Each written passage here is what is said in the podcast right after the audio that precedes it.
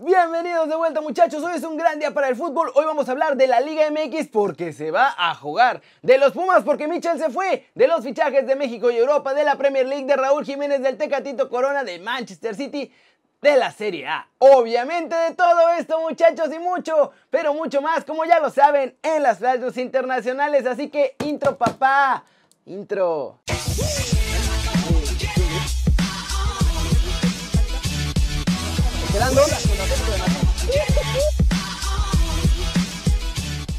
Arranquemos el video con la nota One Fútbol del día, porque a pesar del montón de contagios que estamos viendo, tienen clara una cosa los directivos. El Guardianes 2020 se va a jugar sí o sí. Y es que en las oficinas de la Femex Foot y de la Liga MX están muy preocupados por toda la situación con los brotes en los equipos. O sea, Sí muy preocupados, pero no por la salud, ¿eh? sino por ver cómo acomodar las cosas para que igual se juegue. Mis orejotas en las oficinas del club de Toby me dijeron que les llegó un fax del gobierno donde les sugirieron amablemente que a fuerza se juegue la Liga MX ya, porque necesitan entretener a la gente. Es por eso que a pesar de los contagios no se va a cancelar de nuevo el torneo. Lo que van a hacer es ir cambiando los horarios de los partidos como ya vimos en el Juárez contra San Luis o en el Mazatlán contra Puebla, que los dos se pospusieron. Y de ser necesario pues van a ir acomodando más partidos así. ¿Cómo decidirán si se cambian de fecha los partidos? Muy sencillo. Si un equipo tiene más de 5 contagios, la Liga MX decidirá el cambio de fecha. Los equipos no lo pueden pedir. Pero ojo, Ahí no acaba el cochineo porque también me contaron que en la Liga MX hay varios directivos que sospechan que los clubes están mintiendo con sus pruebas, ya sea diciendo que no tienen contagios para poder jugar o diciendo que tienen contagios de más para no tener que jugar y ganar tiempo. ¿Cómo la ven?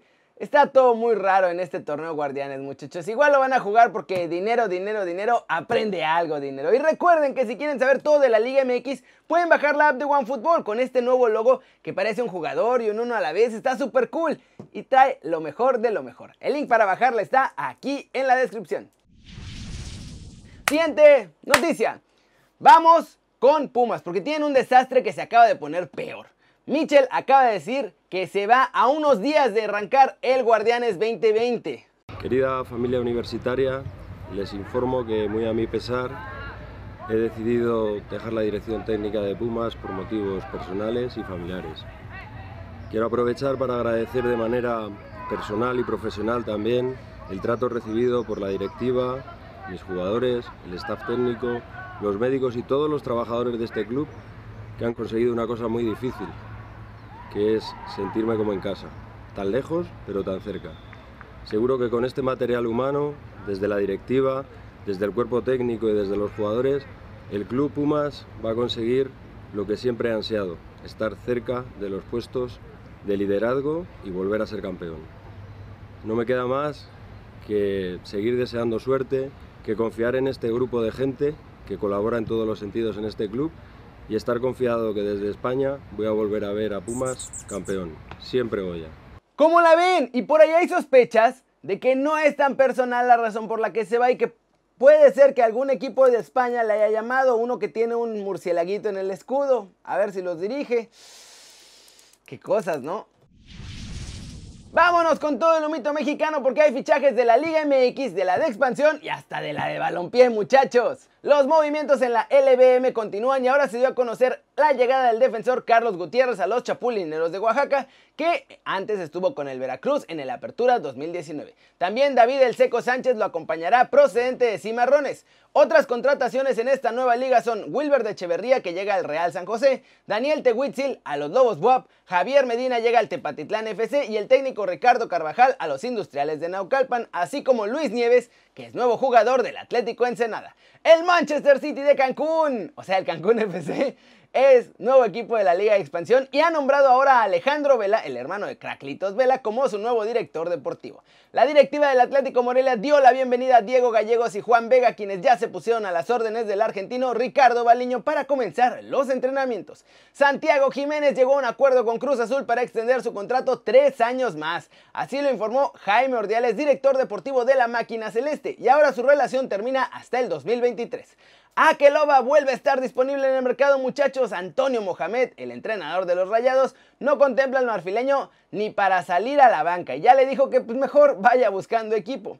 Edwin Herrera, joven de 21 años que milita en Independiente de Santa Fe, allá en Colombia, ya está en negociaciones con los Pumas para convertirse en refuerzo para este torneo. Aunque ahora hay que ver qué pasa, porque con eso de que Mitchell se acaba de ir, va a depender su llegada en gran medida de quien llegue a entrenar a los Pumas. Miguel Herrera insistió en que tienen posibilidad de traer a un jugador para llenar el hueco que dejó Renato Ibarra y dio a conocer que tienen cuatro prospectos ya listos, los están analizando y esperan cerrar a uno de ellos antes del próximo lunes. ¿Cómo la ven? Ahora sí, muchos movimientos. Y lo del Chaquito, no sé si fue la mejor de las ideas, porque si pensaba dar el salto a Europa, ahora él solo se la puso más difícil. Vámonos con el resumen de los mexicanos en Europa porque hay noticias de Tecatito Corona y de Michuki Lozano que anda con todo en Italia. Empecemos con el Muñe Diabólico porque Gennaro Gattuso habló ayer de su rendimiento.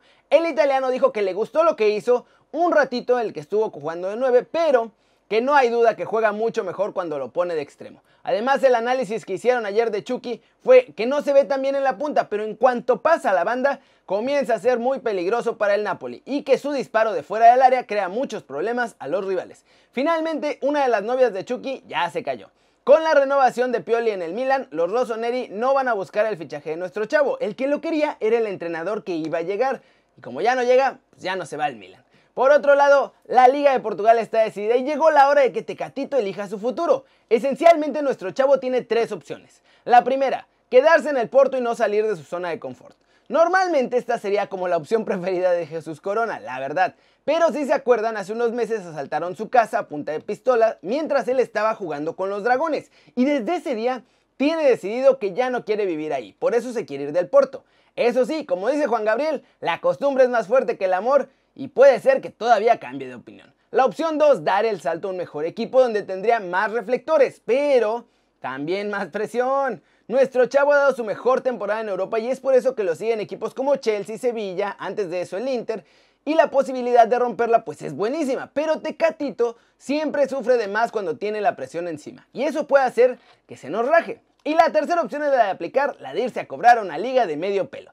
En estos últimos meses han sonado ofertas locas de Tecatito desde la Liga de China y la de Qatar. Y si me apuran, y Tecatito dice que está libre, hasta la MLS le daría las perlas de la Virgen para ficharlo. Podría retirarse del fútbol de élite, pero eso sí, cobrar como crack absoluto. ¿Cómo la ven? Tiene tres caminos nuestro Tecatito. Conociéndolo, ¿ustedes qué creen que sea lo más posible? Yo por ahí la neta tengo miedo de que vaya a preferir irse a un equipo pequeño o a una liga pequeña que dar el salto a un equipo mejor y aplique, no sé, la de Carlos Vela de irse a la MLS a cobrar. Flash News, tras la victoria de Liverpool 5-3 ante el Chelsea en Anfield, los Reds recibieron el trofeo de campeón de la Premier League 2019-2020. Jürgen Klopp estaba todo feliz, estaba ahí con su familia y bueno, 30 años después por fin lo lograron.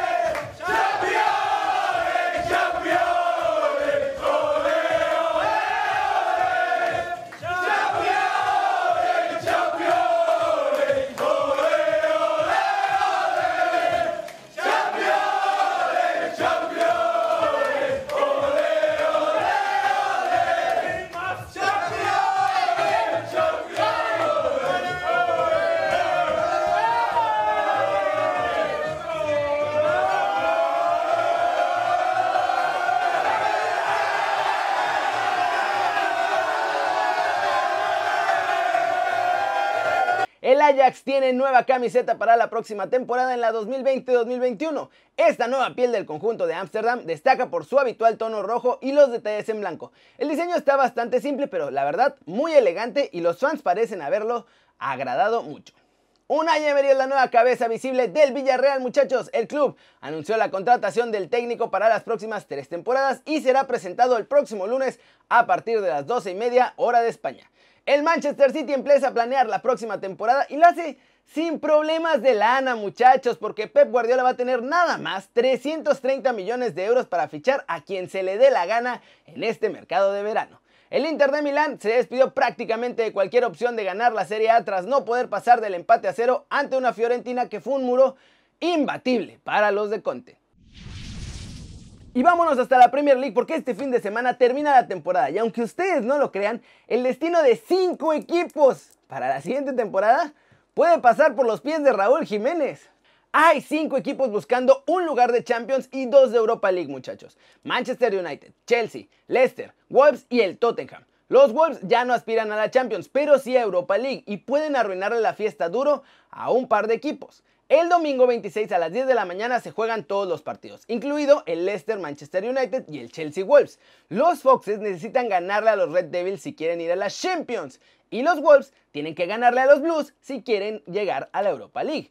La cosa es que si los Wolves y el Leicester ganan, Foxes y Red Devils van a la Champions y Wolves a Europa League. Sin embargo, si solo el Leicester gana y los Wolves no pueden derrotar al Chelsea, entonces los que clasifican a Champions serían el Manchester United y el Chelsea. Además, si los Wolves no consiguen el triunfo, al Tottenham le basta un empatito para meterse a Europa League y dejar fuera al equipo de Raúl Jiménez. Va a ser un final de locura en la Premier League, pues esencialmente los Wolves tienen que ganar o se arriesgan a perder todo lo que casi tenían amarrado la semana pasada cuando les robaron ante el Burnley, descaradamente. Raulito va a tener que salir on fire este domingo si quieren asegurar Europa League.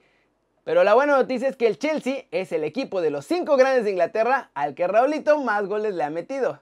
Vamos a ver si lo logra una vez más porque esta temporada en el primer duelo no pudo. ¡Ay, va a estar bien rudo, muchachos! Ojalá que todo salga bien. Pero bueno, eso es todo por hoy. Muchas gracias por ver el video. Ya saben, like si les gustó o mételo en Bombazo. Durísimo. A la manita para arriba si así lo desean. Suscríbanse al canal si no lo han hecho. ¿Qué están inspirando? Este va a ser su nuevo canal favorito en YouTube. Denle click a la campanita para que hagan marca personal a los videos que salen cada día. Hoy no hubo desde la redacción porque me toca grabar show con la NFL. A ustedes dispensen, pero el trabajo llama. Con suerte, si acabamos temprano, en la noche me aviento un mini desde la redacción para no dejarlos sin el cotorreo un rato. Pero no creo que sea posible. Si no, mañana. Y mañana además, partidos de la Liga MX. ¿Quién sabe? No voy a decir cuál porque ya la maldición de Kerry hace que se suspendan los partidos. Pero bueno, ya saben muchachos que yo soy Kerry y como siempre me da mucho gusto ver sus caras sonrientes, sanas y bien informadas. Y mañana sí, sin falla. Aquí nos vemos desde la redacción. ¡Chau!